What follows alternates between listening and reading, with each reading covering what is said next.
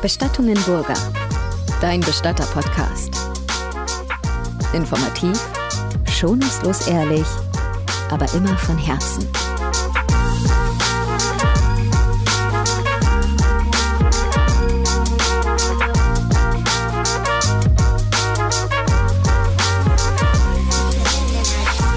Herzlich willkommen zu einer neuen Folge von unserem Bestatter-Podcast. Lang ist her, die Mikros sind verstaubt. Wir sind wieder da, aber an erster Stelle erstmal Grüße an diejenigen, die uns aus der Badewanne hören. Wir haben letztens den Kommentar bekommen, jo, wir hören euch immer in der Badewanne an. Das finde ich irgendwie schon lustig. Ja, tatsächlich. Da gibt es welche scheinbar, die hören uns in der Badewanne beim Baden und die eine kann sogar jedes Wort von uns nachsprechen. Also ich höre nicht Podcasts in der Badewanne. Wobei, wenn man sich dann wieder überlegt, ich höre Musik beim Duschen, andere hören halt Podcasts in der Badewanne. Ja, es gibt unheimlich viele Leute, die Podcast hören. Also ich höre nur einen. Ich wollte gerade sagen, hörst du Podcasts? ja, schon. äh, Und zwar beste Freundinnen aus Berlin. Okay, ja. Grü Grüße.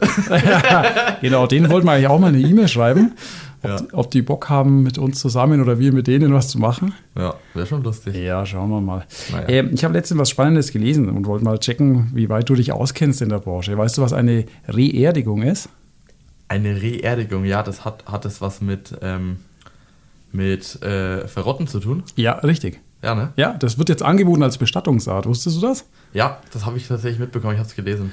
Es ist spannend. Total. Ähm, irgendwie, natürlich die Grünen-Chefin, glaube ich, Name weiß ich jetzt nicht, äh, die möchte das als erstes mitmachen. Sie sagt, wenn sie mal stirbt, dann möchte sie sich reerdigen lassen. Reerdigen. Ja, Das ist doch, weißt du, wie es funktioniert? Genau, ich habe nur den Artikel, also ich, Hintergrund für diejenigen, die es nicht wissen, wenn ich es richtig verstanden habe, du kannst dich kompostieren lassen. Also das, bedeutet, äh, keine Ahnung, bestimmt wieder super CO2-neutral oder so, Mehrwert und ich glaube am Schluss kommt, irgend, kommt da dann echt einfach Erde raus? ja, also äh, schreiben die. Ich zitiere mal die Bild-Zeitung, Ja. ja. die am 1.4.2022 schreiben, dass äh, Jenny Jasberg, also das ist hier die Grünen-Chefin, ne, äh, die möchte sich mal reerdigen lassen, also kompostieren lassen. Reerdigen. Passt auch irgendwie ne, zu ihrer Partei. Äh, auf jeden Fall ist das so ein Behältnis, in was man dann gebettet wird. Und scheinbar es- sind da so Naturmaterialien, irgendwie Stroh und Blätter und sonst was. Also eine perfekte Umgebung sozusagen. Für Mikroorganismen. Ja, ganz genau.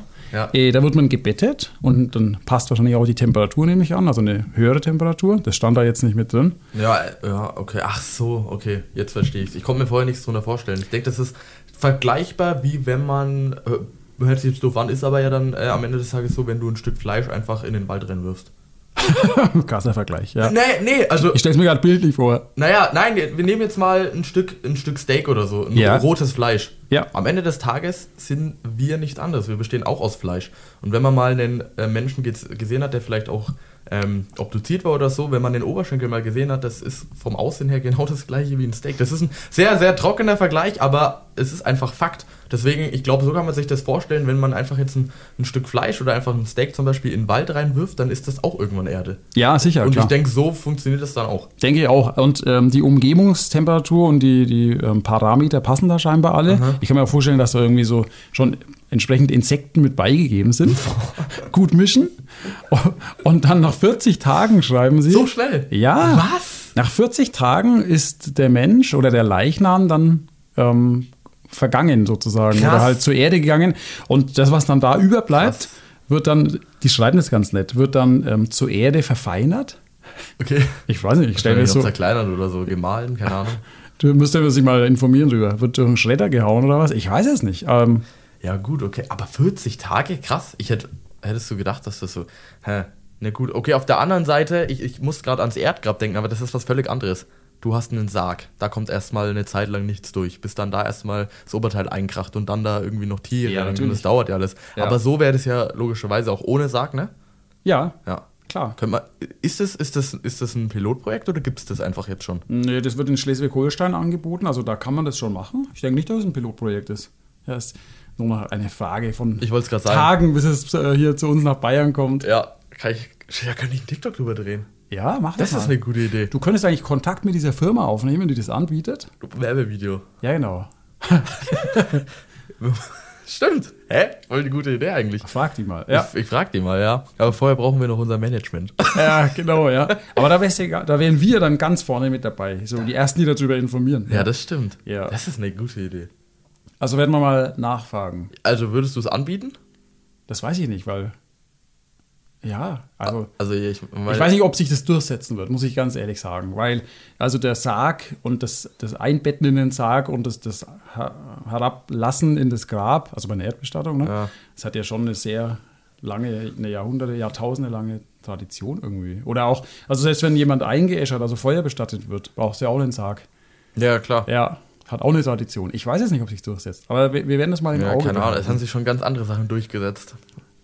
Du meinst an, an abgefahrene An, Bestattungsformen? nö, an generell an Sachen, die einfach passieren. ja, stimmt. Also ich würde das nicht ausschließen, aber ich weiß schon, was du meinst. Vor allem, wenn du jetzt halt so die, keine Ahnung, nimm mal einen alten Burg Fambacher her und erzähl dem die neue Methode vom Kompostieren. Der lacht dich aus. Ja, ja, Ja. eben. Und am Schluss, also man kann dann diese Erde dann scheinbar abholen und dann kann man die aufs Grab. Ähm, Aufs Grab, wo dann niemand drin liegt. ja, äh, man kann die dann bestatten oder halt auf das Grab aufbringen, Ja, okay. was man hat. Ich, äh, die Frage wäre natürlich, ob man, Ist- ist ob man das aufs Grab aufbringen muss. Oder kannst du es Ich wollte gerade sagen, als, ist, ist, als Gartenerde ist verwenden? die Erde dann bestattungspflichtig? Das wäre spannend. Also wir müssen dem Thema nachgehen, ja. ja. Und dann äh, kannst du da halt Blumen pflanzen. Also die Grundidee, ähnlich wie bei einer Baumbestattung oder Friedwaldbestattung, dass quasi aus der, in dem Fall aus der Asche eines verstorbenen Menschen, ähm, wieder was Neues wächst, neues Leben hervorkommt. Asche zu Asche. Die ist ja da auch enthalten, diese Idee. Also Ja. klingt ganz interessant, ja. Gut, es gibt viele abgefahrene Bestattungsformen. Ich kann mich noch erinnern, wir hatten damals vor über 20 Jahren schon hatten wir ein Schaufenster bei uns groß dekoriert mit äh, so einer Apollo 12 Rakete, ja, äh, wo wir Weltraumbestattung angeboten haben. Haben sie welche gemacht? Nein, also wir haben da nur Mods mit angegeben. Ne? Wir waren damals in Fürth noch die kleinen, die kleinen Lichter und dann mit so einem Schaufenster waren wir zu dem Zeitpunkt damals auch noch voll die Spinner. Äh, die Leute haben uns da ein bisschen belächelt. Das heißt, ihr habt das Schaufenster gemacht und niemand hat es dann gemacht. Genau. Die Leute sind vorbeigelaufen. Irgendwann haben sie gesagt, oh, cool und voll modern und was ihr alles anbietet. Aber kein Mensch hat das jemals gemacht. Es war natürlich auch sauteuer alles, ne? Ja, aber das würde mich auch noch interessieren. Wie Was? teuer das ist mit dem Kompostieren. Äh, das soll angeblich 2100 Euro kosten. Okay.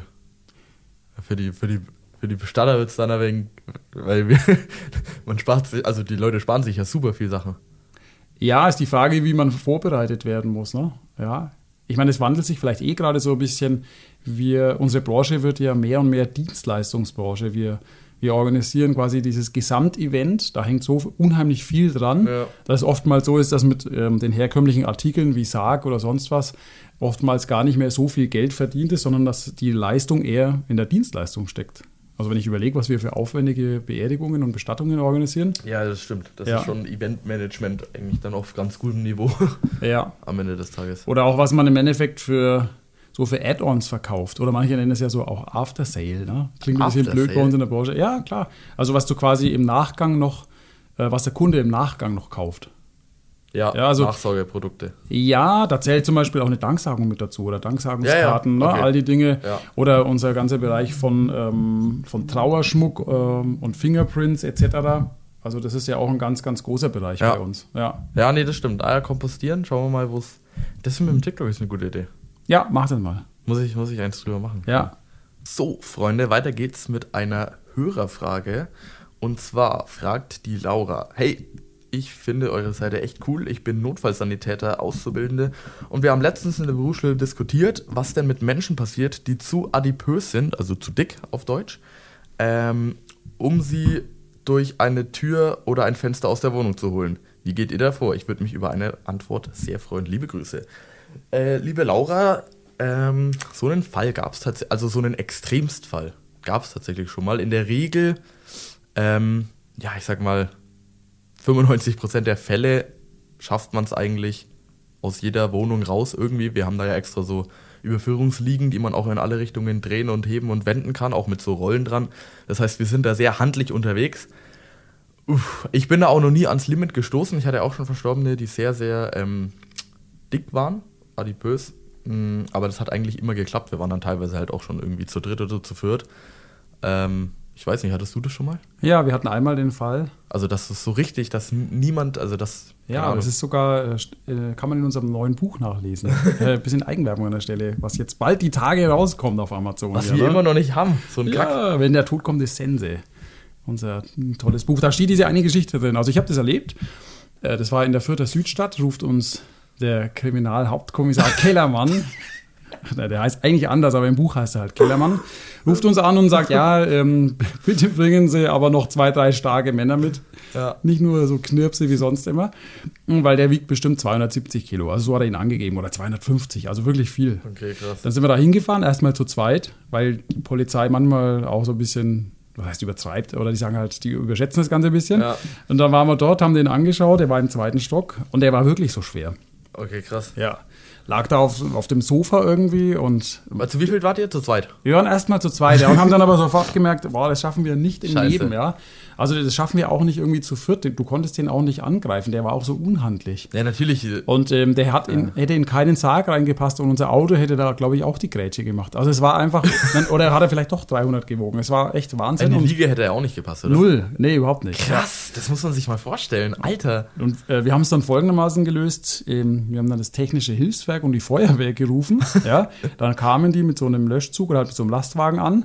Und das waren schon auch ganz andere Männer als wir von der Statur her. Die sind dann da hoch und die hatten eine gute Idee. Wir haben dann gemeinsam den Verstorbenen vom Sofa runtergerollt und auf einen Teppich gelegt. Also der hatte so einen, das war so ein persischer Teppich im Wohnzimmer. Da haben wir den da drauf gerollt und haben den in seinem eigenen Teppich eingerollt und durchs Treppenhaus einfach so runtergezogen. Ja. Alter, das ist ja wie im Film. Ja, es ging aber nicht anders. Auch, auch nicht durchs Fenster, ja gut, mit der Feuerwehrleiter. Nee, auch nö, nicht, ne? nö. Ja. ja. gut, nee, das geht nicht. Dann haben wir ihn da runtergezogen irgendwie und unten ähm, bis neben den Lastwagen, das THW war mit einem Lastwagen dann da und die haben ja. hinten so einen Kran oft drauf, ne? Ja.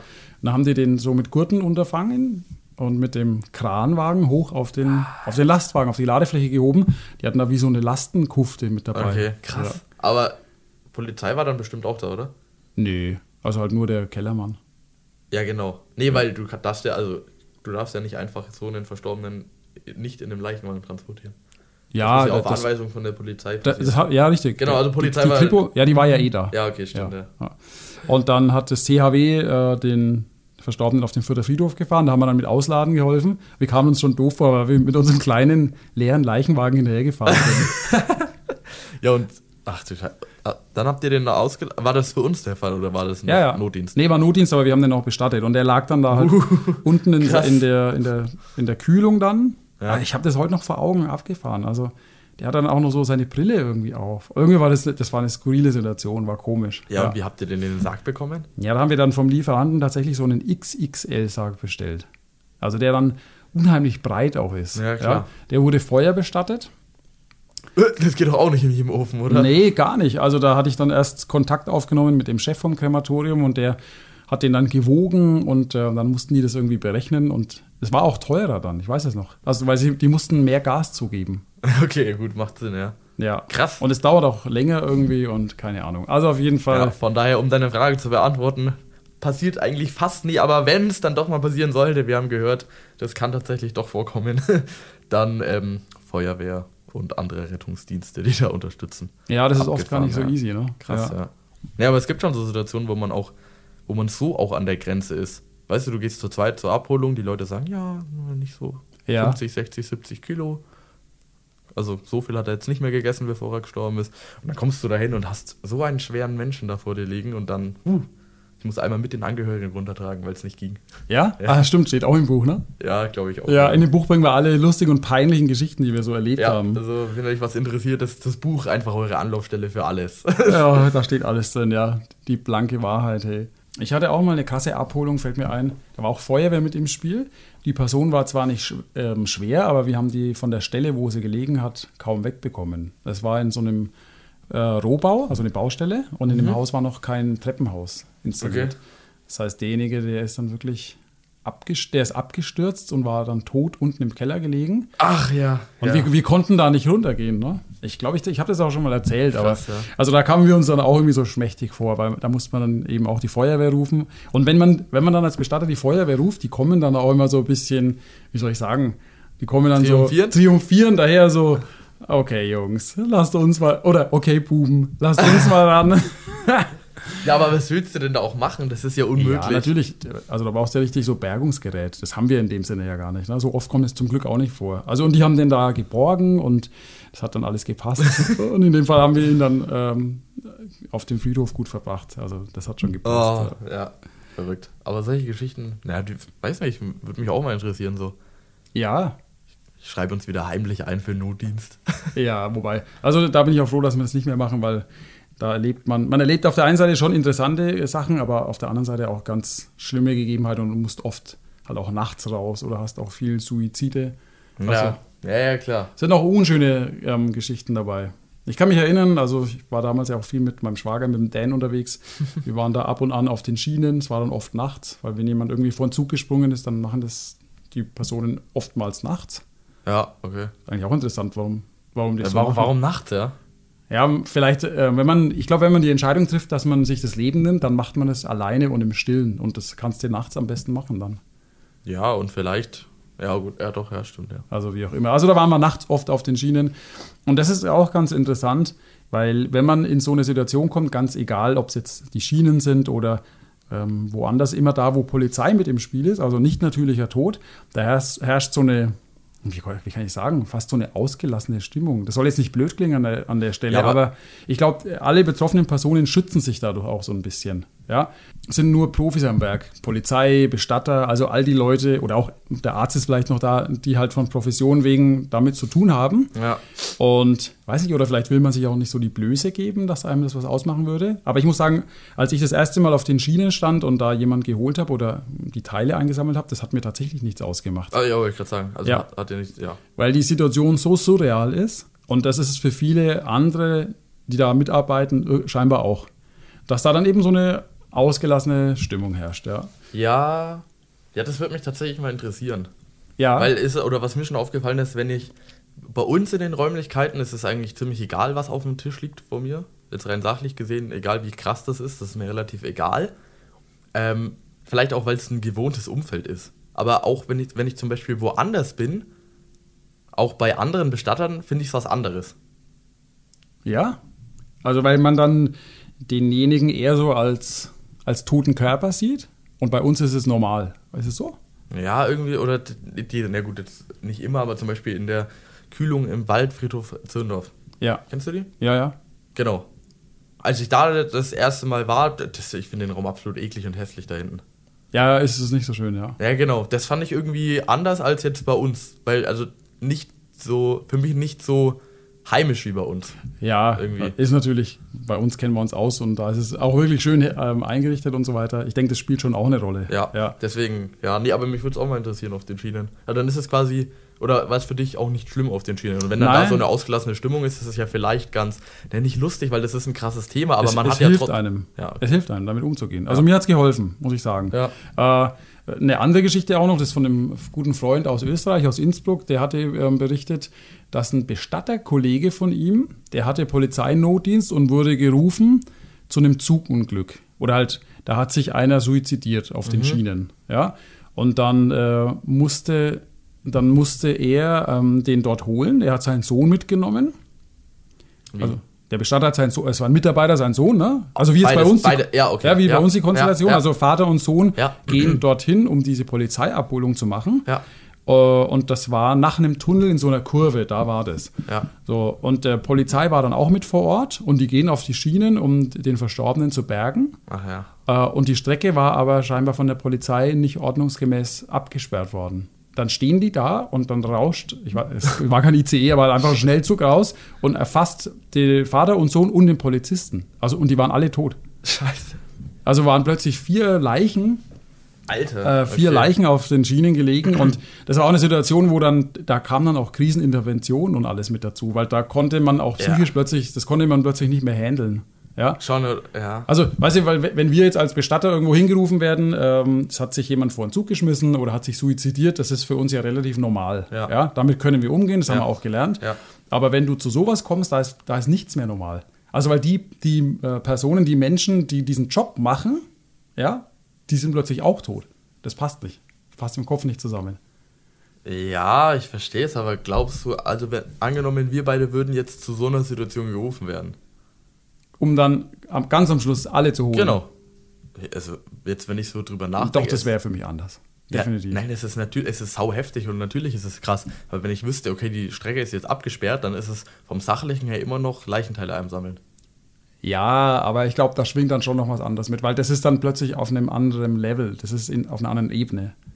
Echt? Ja, weißt du, wie ich meine? Ja, es ist, also es ist hundertmal abgefahrener, das verstehe ich. Das ist auch. ungefähr so, wie wenn, sagen wir mal, der Chirurg im OP während der Operation, er operiert gerade einen Herzinfarkt, oder jemand hat einen Herzinfarkt, wird vom Chirurgen am offenen Herzen operiert und der Chirurg kriegt einen Herzinfarkt und stirbt. Und dann, ster dann sind beide tot. So, das ist irgendwie, wo man sagt so, äh, also irgendwas passt da nicht. Ja, natürlich passt da irgendwas nicht, aber es ist ja schon vorbei dann. Ja, natürlich, aber ich sehe das, das sehe ich tatsächlich dann nicht so nüchtern, muss ich sagen.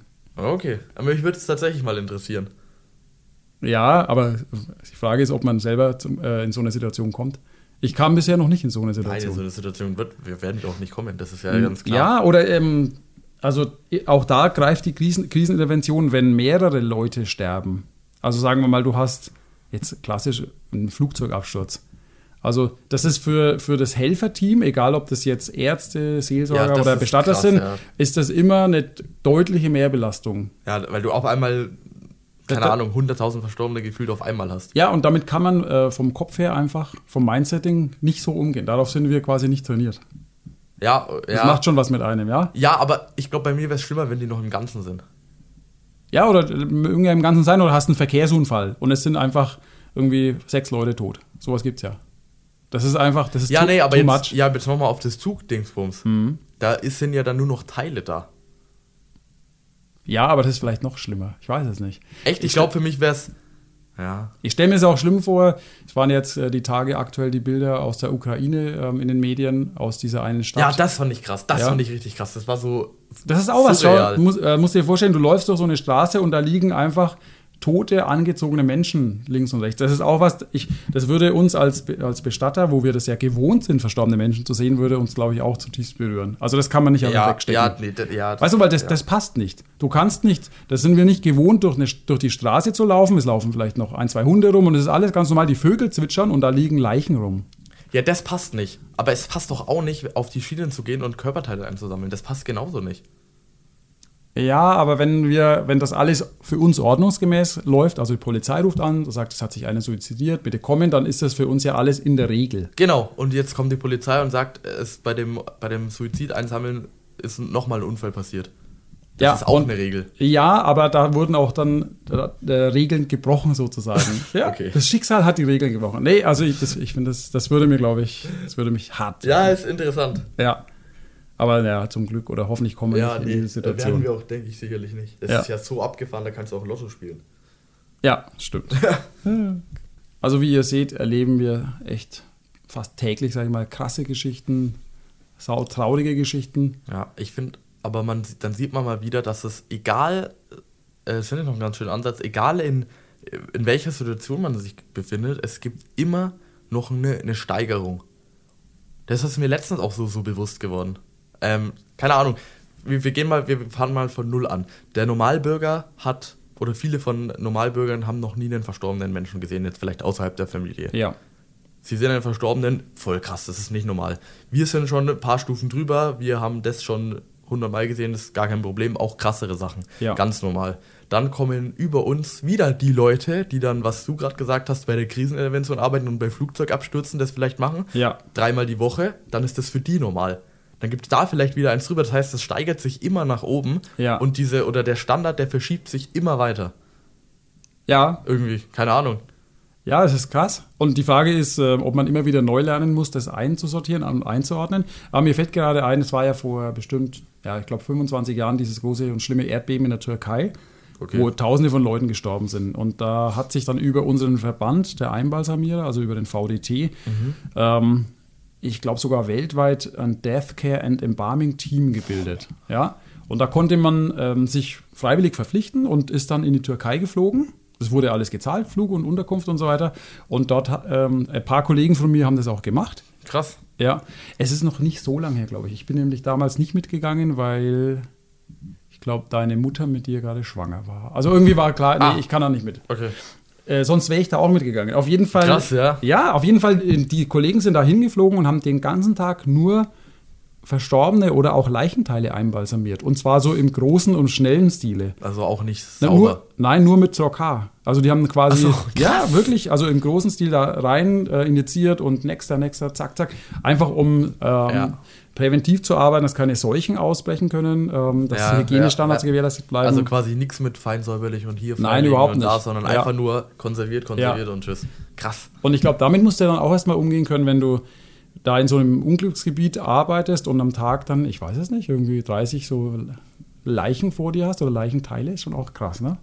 Ja, wobei es mich auch interessieren würde. Ja, Und schau, die sind dann wieder in dem Camp und denken sich dann wieder so, war ein ganz normaler Arbeitstag. ja genau.